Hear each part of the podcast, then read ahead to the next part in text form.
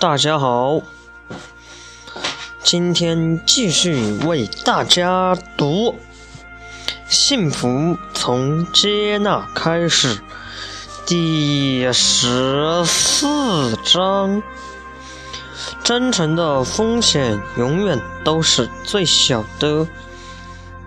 有时候我们不表达真诚，是因为背后有隐藏的好处。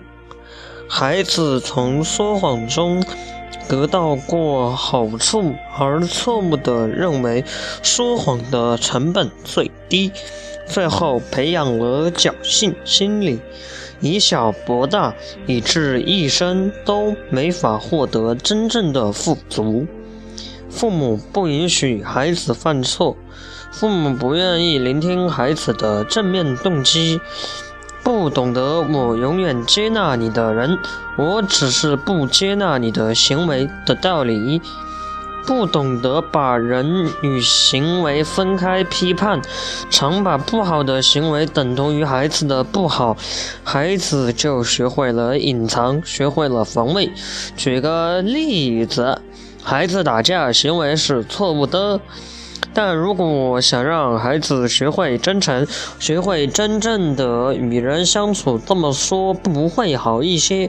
孩子，我知道你是不会随便打架的。你说你打人了，能告诉我发生了什么事吗？孩子可能会说：“是他先打我的。”先接纳，呃，然后父母再问孩子：“如果你想处。”表达主张的话，可不可以用一种不伤害自己和别人的方式？有没有更好的方式呢？孩子从真诚中得到好处，孩子的一生将被成就。不表达真诚，通常都是因为小时候表达真诚的时候受过惩罚。当孩子对父母讲真话时，父母没有看到。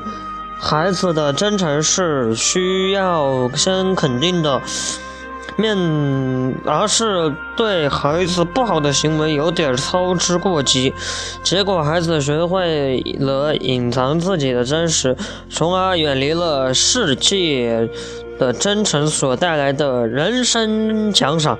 要让孩子看到真诚背后的好处与奖赏，而不真诚的背后是潜意识里对自己的信心不够，觉得自己不够好，害怕被人看到自己的阴暗面与脆弱面，总在防卫，处处提防别人，内心总是莫名的焦虑，常常需要算计，而最不幸的是。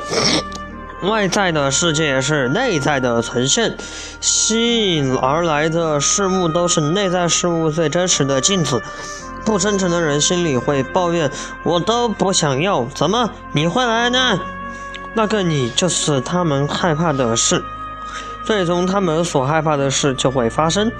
而真诚者没有害怕，多了一份和谐、阳光、坦诚和自信，能给予别人可靠、信心的力量。内在不和谐，身体也会出现不和谐。凡是健康的人，心态一定是正面的。你可以看到长命百岁的老人每天都是笑的。